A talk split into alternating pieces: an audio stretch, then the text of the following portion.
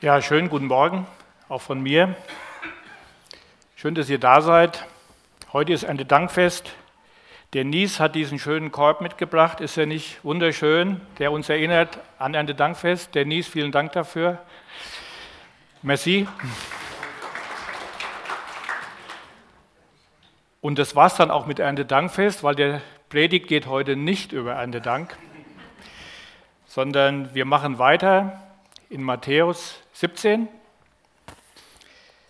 Da, wo der Michael letzte Mal aufgehört hat, letzten Sonntag, oder fast aufgehört hat, muss ich sagen, weil der Michael hat eigentlich einen Vers ausgelassen und er hatte mich dann gebeten, da vielleicht anzuschließen.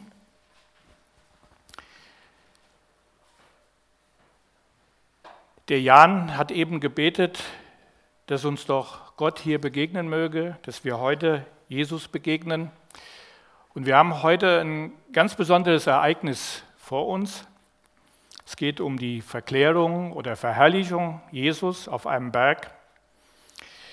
Ein Text, der zunächst mal so ein bisschen seltsam sich anhört, mit dem man nicht gerade was anfangen kann, zumindest ist mir das so gegangen. Und ja, ich möchte aber zunächst kurz zurückgehen, auch ein bisschen auf letzten Sonntag und da ein paar Dinge noch mal kurz ansprechen. Der Petrus hatte ja ein ganz besonderes Erlebnis und er sagt, dass Jesus der Sohn Gottes ist.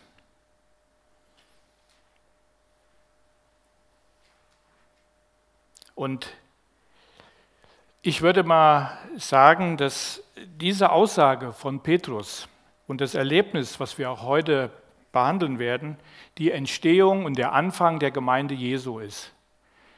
Nie vorher wurde Jesus so klar und so offensichtlich als der Sohn Gottes dargestellt. Und Jesus setzt ja dann auch Petrus ein und sagt ihm, dass er, dass auf ihm die Gemeinde gegründet wird. Ein, eine Zeitenwende, auch im Leben Jesu. Der Michael hat es letzten Sonntag auch gesagt, dieses Erlebnis hier in Caesarea Philippi, da wo Jesus sich im Moment aufhält mit seinen Jüngern, das ist so der Höhepunkt und auch der Mittelpunkt des Wirkens von Jesus, das ja gar nicht so sehr lange gedauert hat. Er wird nun von da aus nach Jerusalem gehen und davon haben wir auch eben gesungen, von dem Abendmahl und wir werden gleich das Abendmahl feiern und wird seinen Leib opfern für uns. Und er kämpft mit sich. Und so fragt er auch die Jünger, was meint ihr, wer ich bin? Und Petrus gibt ihm dann diese Antwort. Und auch das, was wir gleich durchnehmen mit der Verklärung, Jesus und geht mit drei Jüngern auf einen Berg. Er sucht die Einsamkeit. Der eine oder andere erinnert sich vielleicht, dass ich auch mal über Gebet gepredigt habe und Jesus und da auch schon gesagt habe, Jesus sucht immer wieder die Einsamkeit. Er geht nicht an die belebten Plätze und oft sind die Plätze, an denen Jesus große Dinge erlebt, auch gar nicht überliefert und genau bekannt, wo das war. Das ist auch in meinen Augen sehr interessant. Vielleicht kannst du mal das erste Bild schon mal zeigen. Ich war schon zweimal in Israel, ist ein großes Erlebnis, kann ich nur empfehlen. Aber das Bild habe nicht ich gemacht. Alle Bilder, die ich habe, sind aus dem Internet. Aber das ist eine Synagoge von Kapernaum. Leider ist es nicht die Synagoge, in der Jesus wahrscheinlich auch gelehrt hat, weil die steht nicht auf gleichem, gleichem Platz. Gab es eine Synagoge schon vorher. Die ist zwei, drei Jahrhunderte später dort gebaut worden. Aber wenn man durch Israel zieht, dann sieht man immer viele Kirchen. Und ja, ich war da nicht so erfreut darüber. An allen authentischen Plätzen, wo man war, da hat man eigentlich immer nur eine Kirche angeguckt. Ich meine, ich habe nichts gegen Kirchen, aber ich hätte das gerne authentisch erlebt. Und das ist einer, so ein, einer der wenigen Plätze, auch wenn das jetzt nicht original die Synagoge ist, aber es ist eine Synagoge und keine Kirche. Und Jesus hat ja in Synagogen auch gelehrt. Und wir sehen hier auch im Hintergrund die Gegend nördlich vom See Genezareth, da wo die Geschichten sich abspielen, die wir im Moment auch durchnehmen.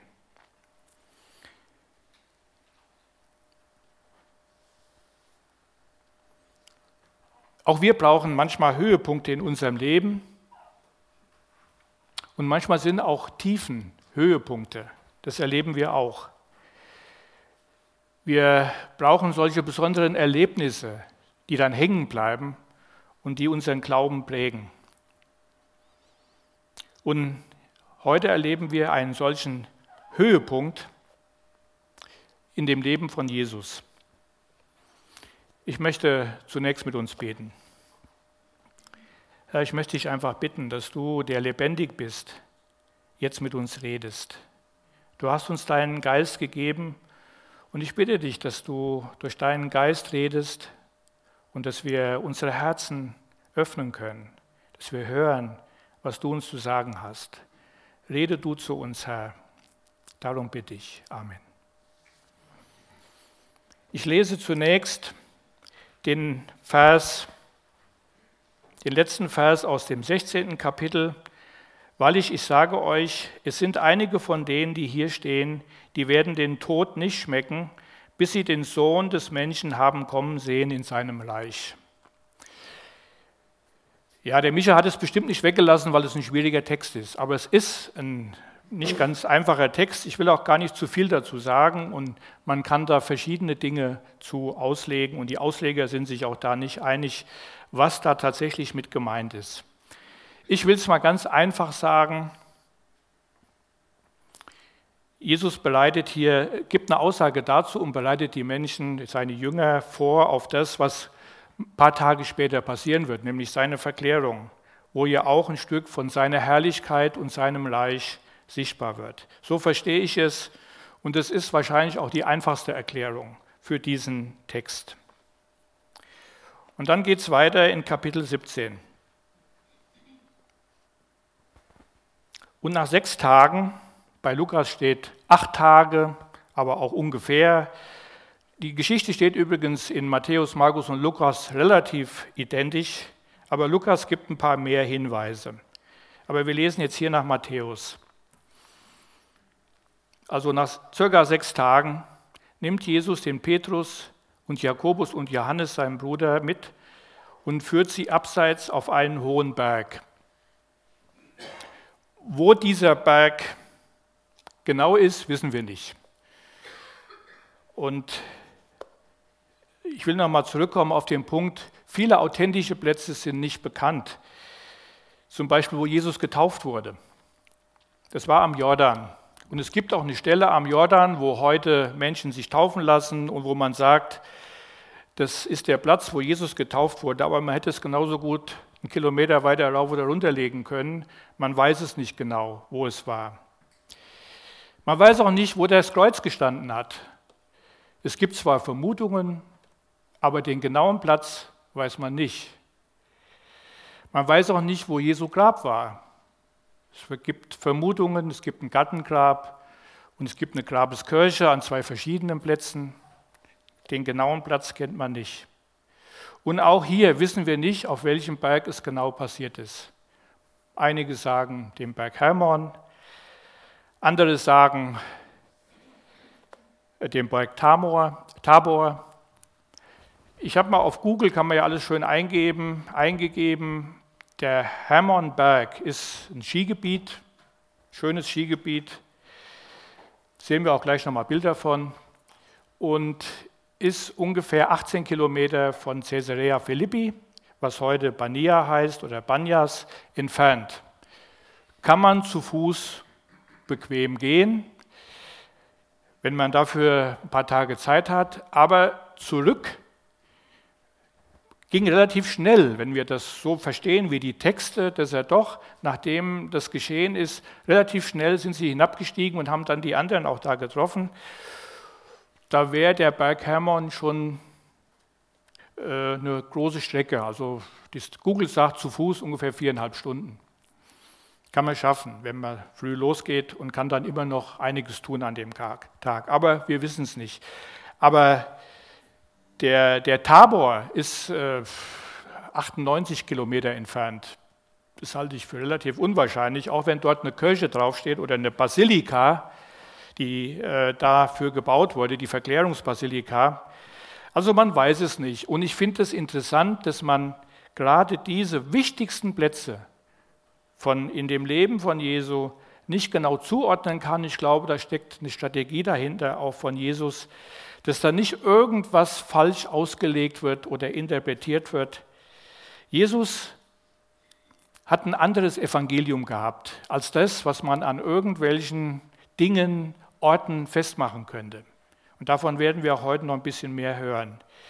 Diese Orte, wenn man, wer schon mal in Bethlehem war, für mich war es eine Katastrophe, ehrlich gesagt, dort in der Kirche zu sein, wo dann irgendwo, erstens mal ist ein riesen, riesen Andrang, irgendwo die Wiege gestanden haben soll von Jesus. In das, da erinnert auch nichts. Ich würde mir wünschen, da ständen ein Stall irgendwo auf einer Wiese, der authentisch aufgebaut wurde. Und man würde sagen, so ungefähr sah es aus, als Jesus geboren wurde.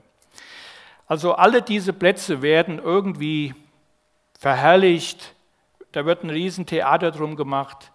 Aber die wahren Plätze, da wo es tatsächlich stattgefunden hat, die kennt man nicht genau. Warum Petrus, Jakobus und Johannes wissen wir auch nicht. Jesus hat ja die drei öfters ausgewählt für, für besondere Missionen. Wir nehmen es einfach mal so zur Kenntnis, dass er nur mit dreien auf diesen hohen Berg geht. Und er wurde vor ihnen umgestaltet. Und sein Angesicht leuchtete wie die Sonne. Seine Kleider aber wurden weiß wie das Licht. Übernatürliche Dinge passieren jetzt und auch dafür haben wir eigentlich kaum eine Erklärung. Wenn wir die verschiedenen Textpassagen lesen, dann merken wir, dass Jesus von innen her geleuchtet hat. Durch seine Kleider hindurch hat er geleuchtet und hatte einen großen Glanz. Wir kennen auch andere Bibelstellen. Mose hatten auch einen Glanz, als er von dem Berg kam, oder auch andere Stellen. Aber ich glaube, keins war vergleichbar mit dem, was hier geschieht. Und siehe, Mose und Elia erschienen ihnen und unterredeten sich mit ihnen. Mose und Elia. Woher wussten die, dass das Mose und Elia war? frage ich mich. Also offensichtlich konnte man die doch erkennen. Oder es wurde ihnen offenbart. Mose steht für das Gesetz, die fünf Bücher Mose. Warum Mose und Elia? Können wir nur ahnen oder vermuten. Und ich werde ein bisschen was dazu sagen. Und Elia war ein großer Prophet, der gewaltige Dinge mit Gott erlebt hat. Elia war auch nicht gestorben. Er ist aufgefahren in den Himmel Mose ist gestorben, aber niemand kennt sein Grab. Man könnte jetzt, ich könnte jetzt lange anfangen, darüber zu predigen oder zu philosophieren. Wie ist es denn jetzt mit den Toten? Wenn wir sterben, wo sind wir denn dann? Im Totenreich oder bei Jesus? Viele glauben, wir gehen erstmal in den Totenreich und da warten wir, bis Jesus wiederkommt. Für mich ist das aber ein Beweis dafür, dass die, die im Glauben sterben, bei Jesus sind. Und das glaube ich. Der Pastor Latzel hat es meiner Predigt gesagt, wenn wir sterben, auf in den Himmel. So ungefähr glaube ich das auch. Andere glauben da anderes. Aber es gibt einige Belegstellen dafür. Und ich will da jetzt aber nicht näher drauf eingehen. Und es gibt auch Belegstellen für das Totenreich. Schwierige Frage. Ich habe da mich bei der Vorbereitung auch mit beschäftigt, aber ich will es hier nicht näher ausführen.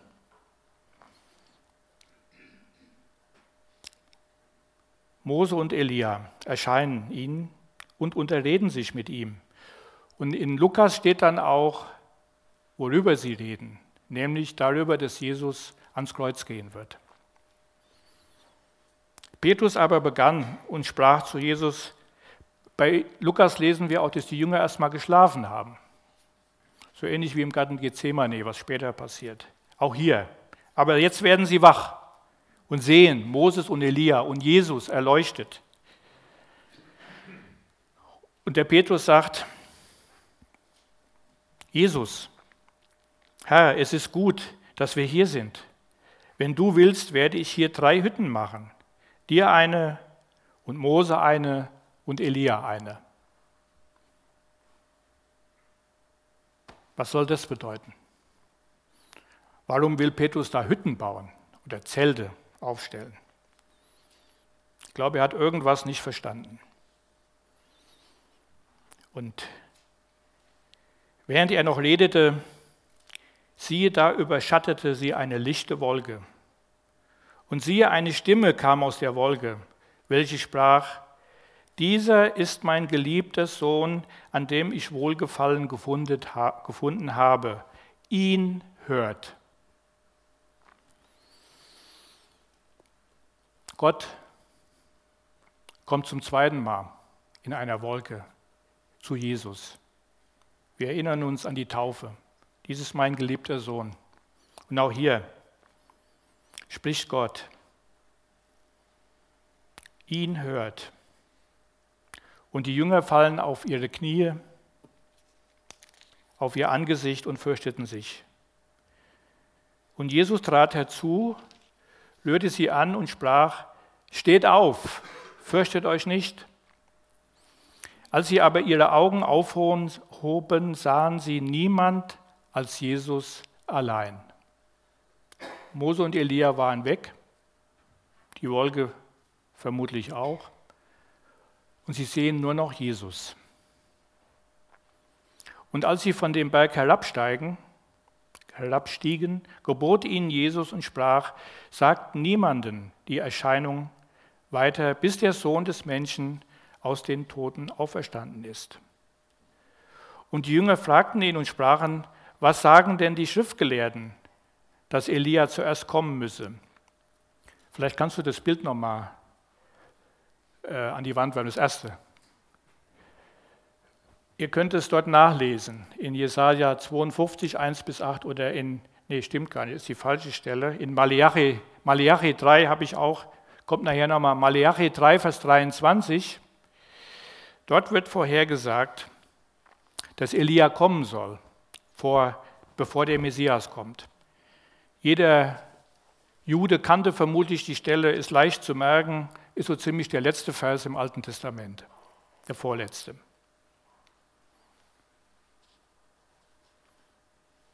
Er aber antwortete und sprach zu ihnen, Elia kommt zwar und wird alle Dinge wiederherstellen. Ich sage euch aber, dass Elia schon gekommen ist und sie haben ihn nicht erkannt, sondern an ihm getan, was sie wollten.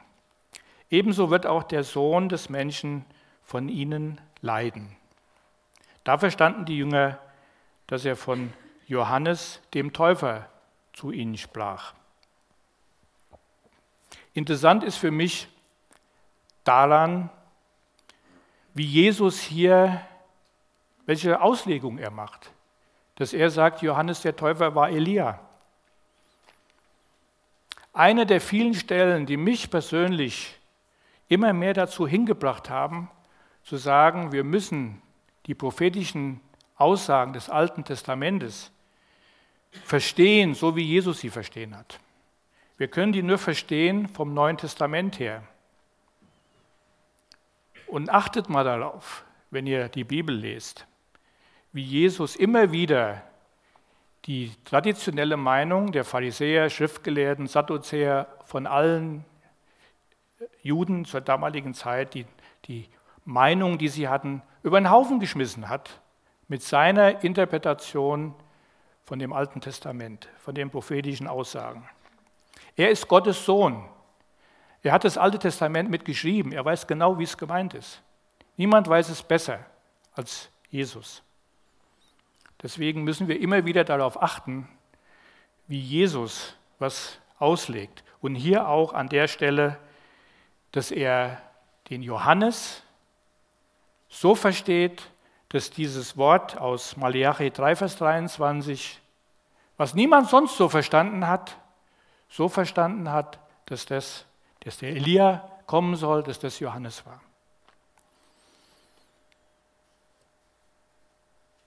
Ich habe schon gesagt,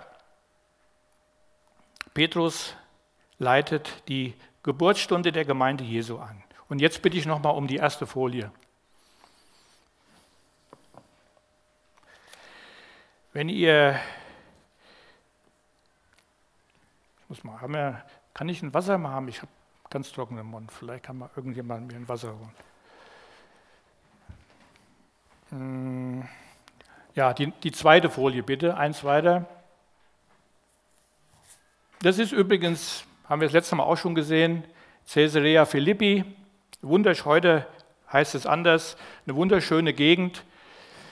Einer der Flüsse des Jordan, ich glaube es gibt drei, die den Jordan speisen, der Quellflüsse, kommt hier von, dem, von den Golanhöhen runter und fließt Richtung Jordantal. Aber es war ein, ein weltlicher Ort. Es gab dort Tempel, hat der Michael auch schon erzählt, und diese Grotte war wahrscheinlich eine Grotte zu Ehren des Gottes Pan, ein Fruchtbarkeitsgott. Und hier haben, hat sich Jesus aufgehalten, die ganze Zeit. Dankeschön.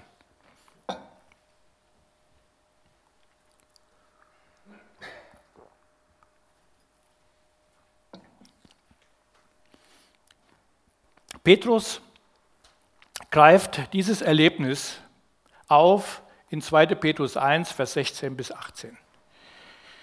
Darauf wollte ich hinaus. Er schreibt dort, denn wir haben euch die Macht und Ankunft unseres Herrn Jesus Christus kundgetan, nicht indem wir ausgeklügelten Fabeln folgten, sondern weil wir Augenzeugen seiner herrlichen Größe gewesen sind. Denn er empfing von Gott, dem Vater, Ehre und Herrlichkeit, als von der erhabenen Herrlichkeit eine solche Stimme an ihn erging, dies ist mein geliebter Sohn, an dem ich Wohlgefallen gefunden habe.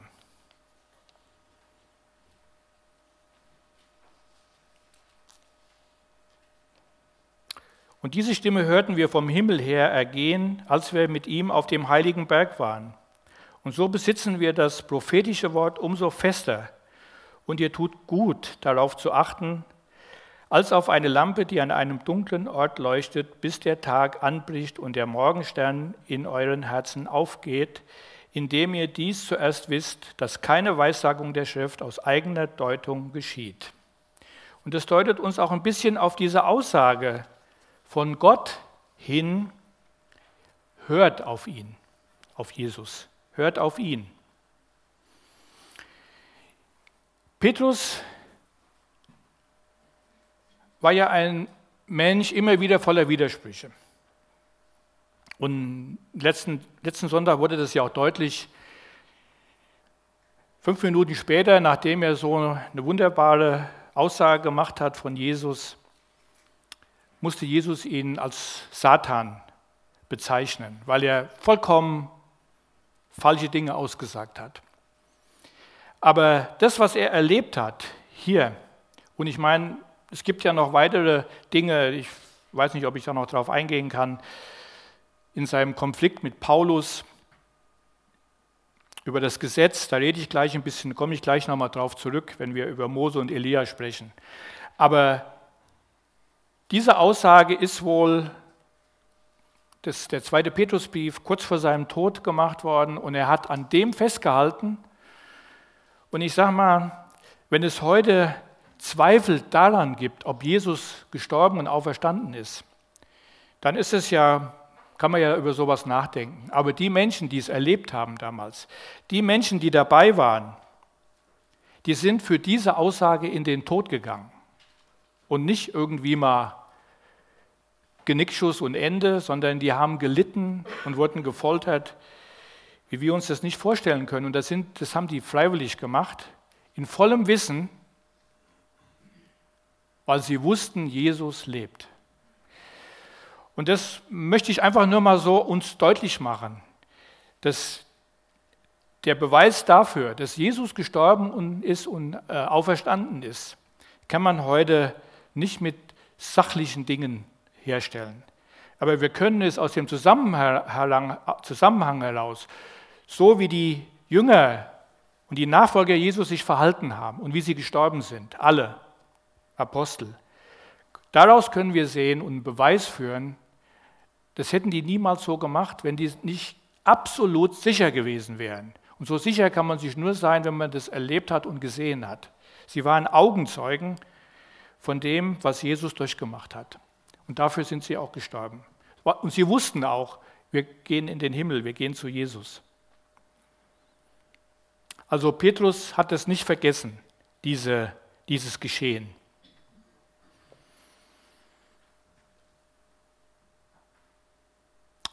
Jesus hatte an, bei diesem Erlebnis hier auf dem Berg, da war er auch ganz Gott, übernatürlich. Es wäre wahrscheinlich für ihn einfach gewesen zu sagen, Gott, komm, nimm mich.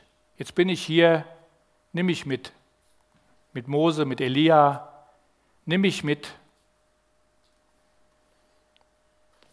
Was wäre dann passiert? dann wären wir alle verloren.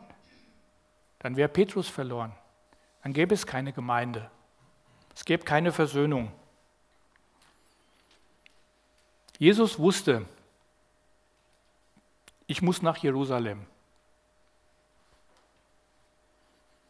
Ich muss den Leidensweg gehen, obwohl er Gott war, obwohl er alle Macht hatte. Wir erleben, wir sehen Jesus eigentlich mehr in den Geschichten als dass er, dass er Mensch war. Aber hier sehen wir, dass er auch Gott war. Einer der ganz wenigen Gelegenheiten. Er hatte die Macht. Aber er musste ans Kreuz. Er musste leiden.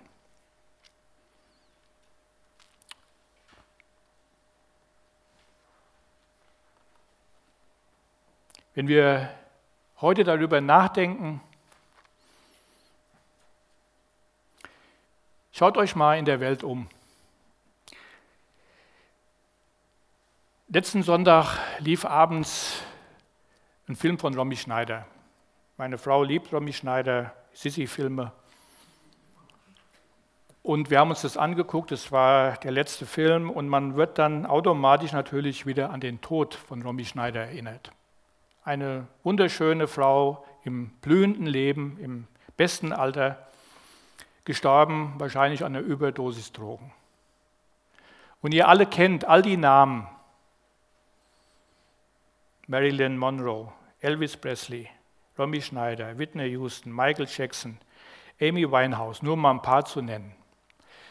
Menschen, die alles erreicht haben, was man hier auf der Erde eigentlich an Schönem, wie, man, wie die Welt seit ist, glaubt, erleben kann die alles Geld der Welt und alle Vorteile genießen können.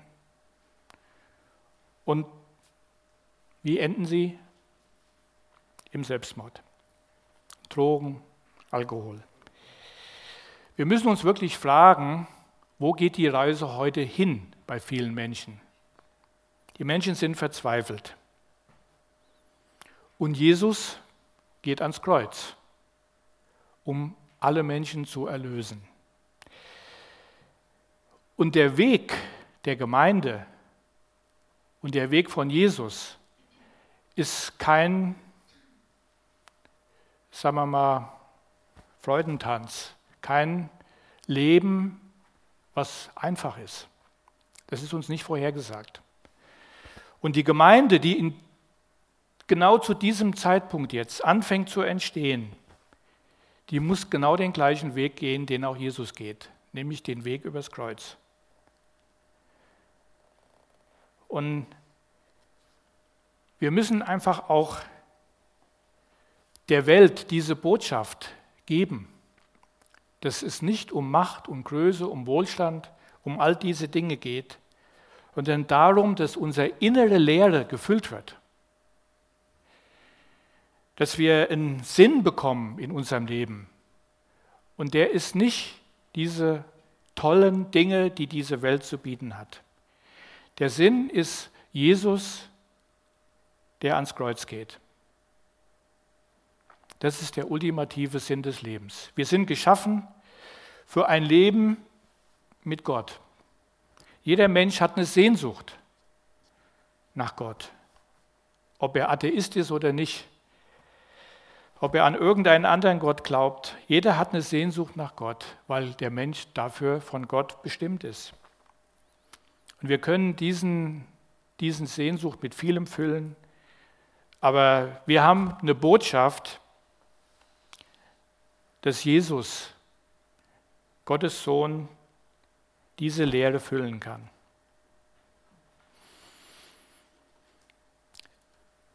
In der Geschichte heute wird deutlich, es gibt eine unsichtbare Welt, eine unsichtbare Wirklichkeit.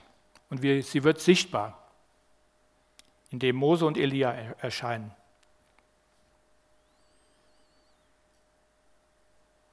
Was mich sagen wir mal, besonders berührt hat in, an dieser Geschichte,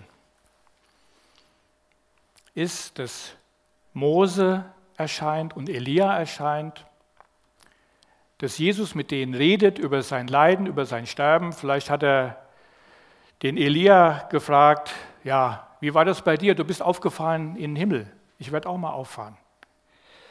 Oder Mose, du hast da auch so viele Probleme gehabt mit dem Volk. Die haben doch nie auf dich gehört.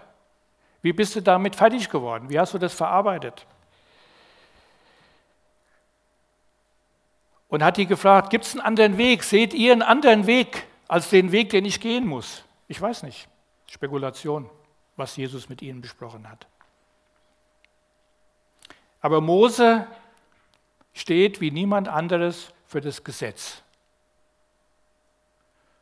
Und da waren die Juden super drin. Das Gesetz konnten sie auslegen. Und es gibt ein, eine Sammlung, das heißt Halacha.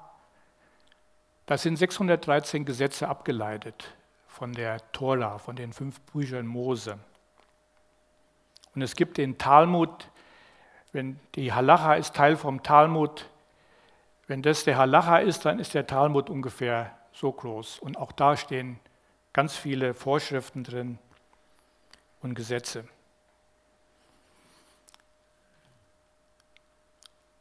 Das konnten die Juden, das Gesetz auslegen und für jede noch so kleine Kleinigkeit eine Vorschrift geben, wie man sich zu verhalten hat.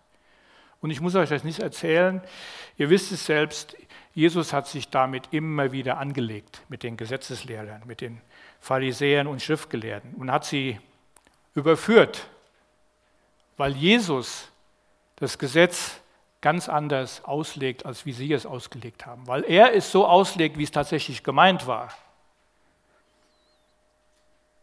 Also Mose steht für das Gesetz. Elia steht für die Propheten. Ein herausragender Prophet. Es gab auch andere große Propheten. Aber es war Elia. Und wir lassen es einfach mal so stehen. Das Gesetz und die Propheten.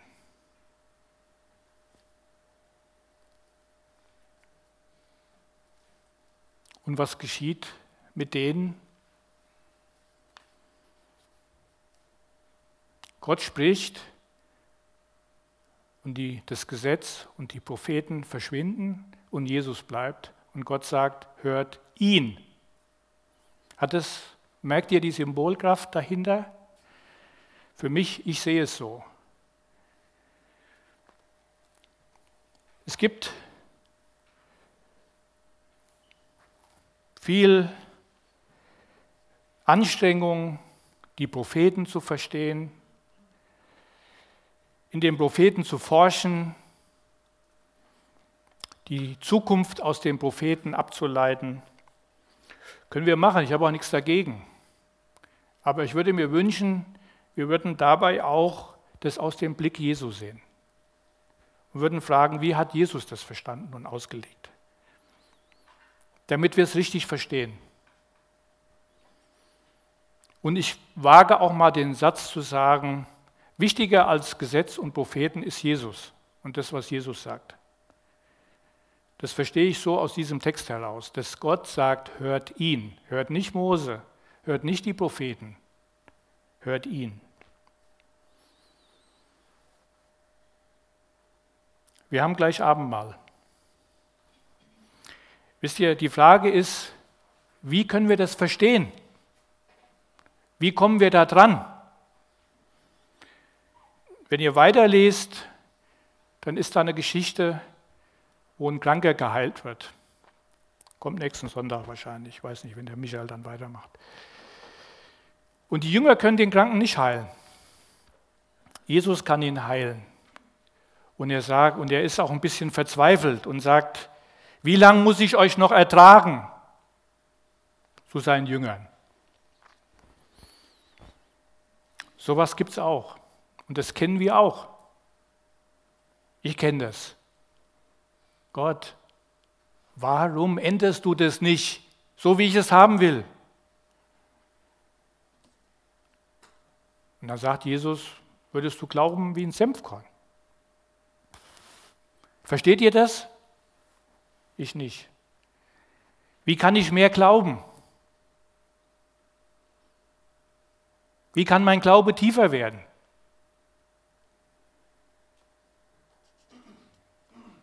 Für mich gibt es einen Schlüssel. Da, das Brot.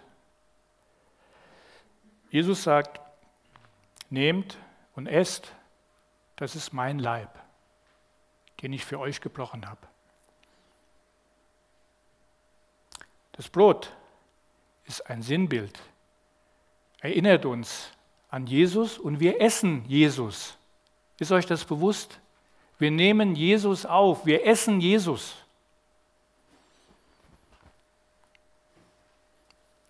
Vielleicht fällt es euch heute das erste Mal auf. Denkt darüber nach. Die Aussagen von Jesus sind vollkommen klar. Da gibt es gar keinen Zweifel dran. Wir müssen ihn aufnehmen, essen. Und dann können wir auch verstehen, was geschieht und wie die prophetischen Aussagen zu verstehen sind. Wir brauchen die Anleitung von Jesus und dem Heiligen Geist. Sonst begeben wir uns aufs Glatteis. Es gab große Bibelforscher, bekannte Namen, die sich irgendwann in prophetischen Aussagen verstrickt haben und haben angefangen zu rechnen und Vorhersagen zu machen und sind gescheitert dabei. Wir brauchen den Leib. Wir brauchen Jesus. Und das wünsche ich mir für mich, für uns, dass wir das irgendwie schaffen, lernen, ihn mehr aufzunehmen.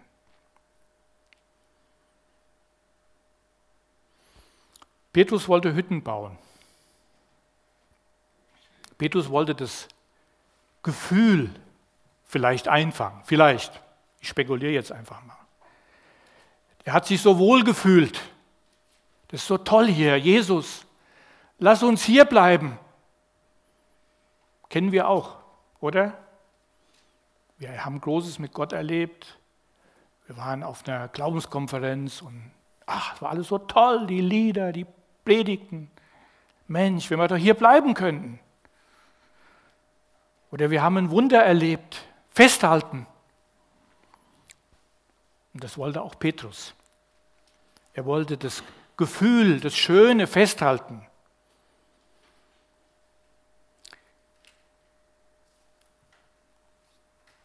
Was sagt Gott? Hört ihn. Das Wort, nicht das Gefühl zählt. Das Gefühl ist toll. Ich habe nichts dagegen und ich finde es toll, wenn wir Großes erleben mit Gott, auch auf Konferenzen. Und bitte versteht mich da überhaupt nicht falsch. Aber das Entscheidende ist das Wort, das, was Jesus sagt, dass wir das aufnehmen und verstehen, dass wir das Wort lesen dass wir damit leben.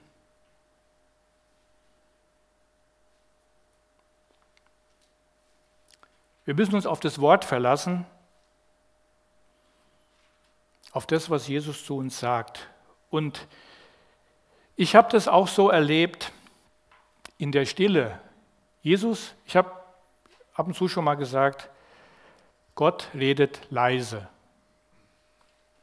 Hier hat er vielleicht laut geredet. Aber zu mir hat Gott leise geredet. Und das habe ich nicht gehört, wenn mich die Sorgen und Belastungen und der Stress des Alltags zu sehr belastet haben. Nicht ohne Grund sollen wir auch fasten und beten. Wenn wir fasten, kennen alle die, die das hinter sich haben. Ich habe gerade die Woche einen Tag gefastet, unfreiwillig, aber ich habe es dann auch gemerkt. Ähm, dann kann man sich besser konzentrieren. Dann gehen irgendwie werden die Alltagsdinge ausgeblendet. Nehmt euch diese Zeit immer wieder und kommt zur Ruhe. Geht an einen einsamen Platz und betet und redet. Und ich finde, es ist auch extrem wichtig, dass wir auch als Gemeinde beten. Und ich finde es toll, dass wir in den Gruppen, in Chapel Groups, Frauengroup, Männergroup und wo auch immer beten, dass wir mehr und mehr betende Gemeinde werden und mit Gott in Zwiesprache kommen, mit Jesus in Zwiesprache kommen und dass er dann auch zu uns reden kann, dass er Gelegenheit hat, dass wir das tun können, was Gott sagt. Hört Jesus, dass wir ihn hören.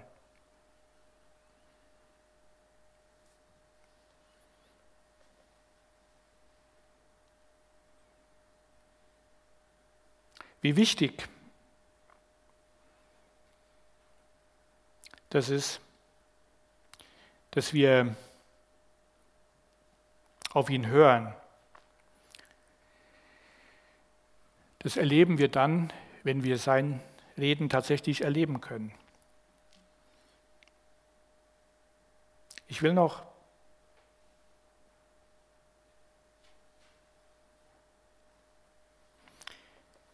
Ich will noch mal, auf, noch mal kurz zurückkommen auch auf die Frage mit den Vorschriften und Gesetzen, weil es mir auch einfach wichtig ist.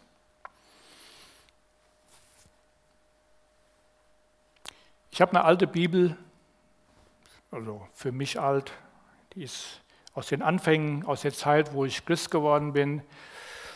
Und da ist der dritte Galaterbrief, Galater 3, komplett rot angestrichen und oben drüber steht das wichtigste Kapitel in der Bibel für mich.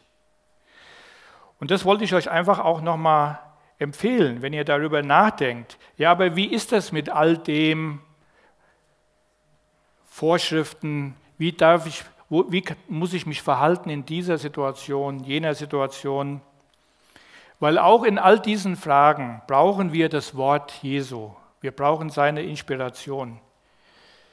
Und es geht nicht darum, und es, wir, wir stehen alle in der Gefahr, dass wir uns genauso verhalten wie das Volk Israel und die Pharisäer und Schriftgelehrten, weil es allzu menschlich ist, dass wir uns tausend Vorschriften machen wollen. Wie verhalte ich mich da? Wie verhalte ich mich hier? Wie mache ich das in der Situation? Darf ich dies? Darf ich jenes? In all diesen Fragen kommen wir oft nicht weiter. Und deswegen, ich will das jetzt nicht vorlesen, vielleicht kannst du nochmal die Folien, damit wir das nochmal sehen, gehen wir kurz nochmal drauf ein. Äh, ja, noch eine, also fangen wir das war Caesarea Philippi, eine weiter. Äh, das ist der Berg Hermon, schneebedeckt, nur mal so zur Info. Und noch eins weiter, Galater 3 und das ist halt auch auf dem Berg Hermon, diese Gegend, wo wir uns jetzt hier bewegen, ist Grenzgebiet. Syrien, äh, Libanon. Und als ich das letzte Mal dort war, wir sind dann auch über die Golanöhen gefahren.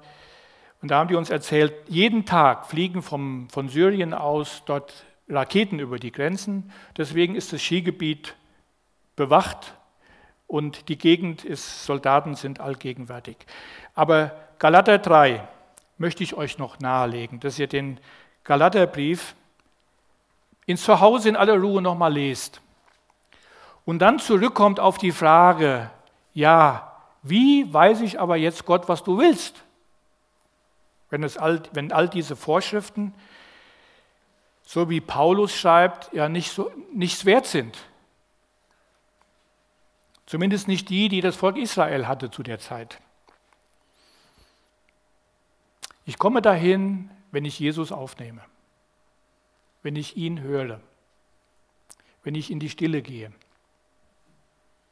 Ich erkenne, wie mein Leben zu sein hat und was wichtig und falsch ist in meinem Leben, wenn Jesus in mir ist, wenn ich ihn gegessen habe, wenn ich ihn aufgenommen habe.